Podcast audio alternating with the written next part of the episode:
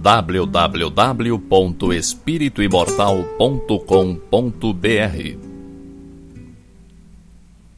Cinco minutos de Espiritismo visando a reflexão.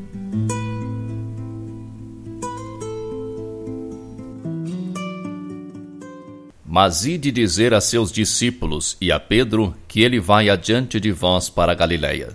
Evangelho segundo Marcos, capítulo 16, versículo 7. É raro encontrarmos discípulos decididos à fidelidade sem mescla, nos momentos que a luta supera o âmbito normal.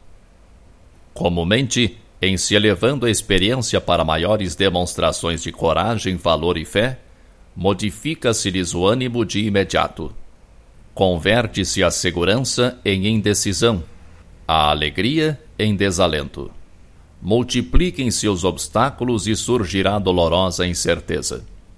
Os aprendizes, no entanto, não devem olvidar a sublime promessa do princípio, quando o pastor recompunha o rebanho disperso.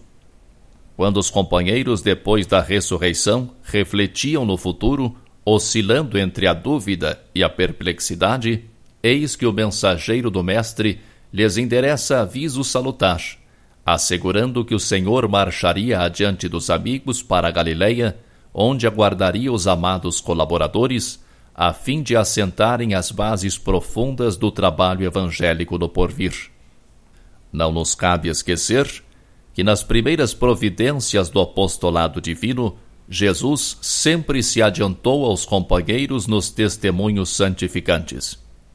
E assim acontece invariavelmente no transcurso dos séculos o Mestre está sempre fazendo o máximo na obra redentora, contando com o esforço dos cooperadores apenas nas particularidades minúsculas do celeste serviço. Não vos entregueis às sombras da indecisão quando permanecerdes sozinhos ou quando o trabalho se agrave na estrada comum. Ide, confiantes e otimistas, às provações salutares ou às tarefas dilacerantes que esperam por nosso concurso e ação.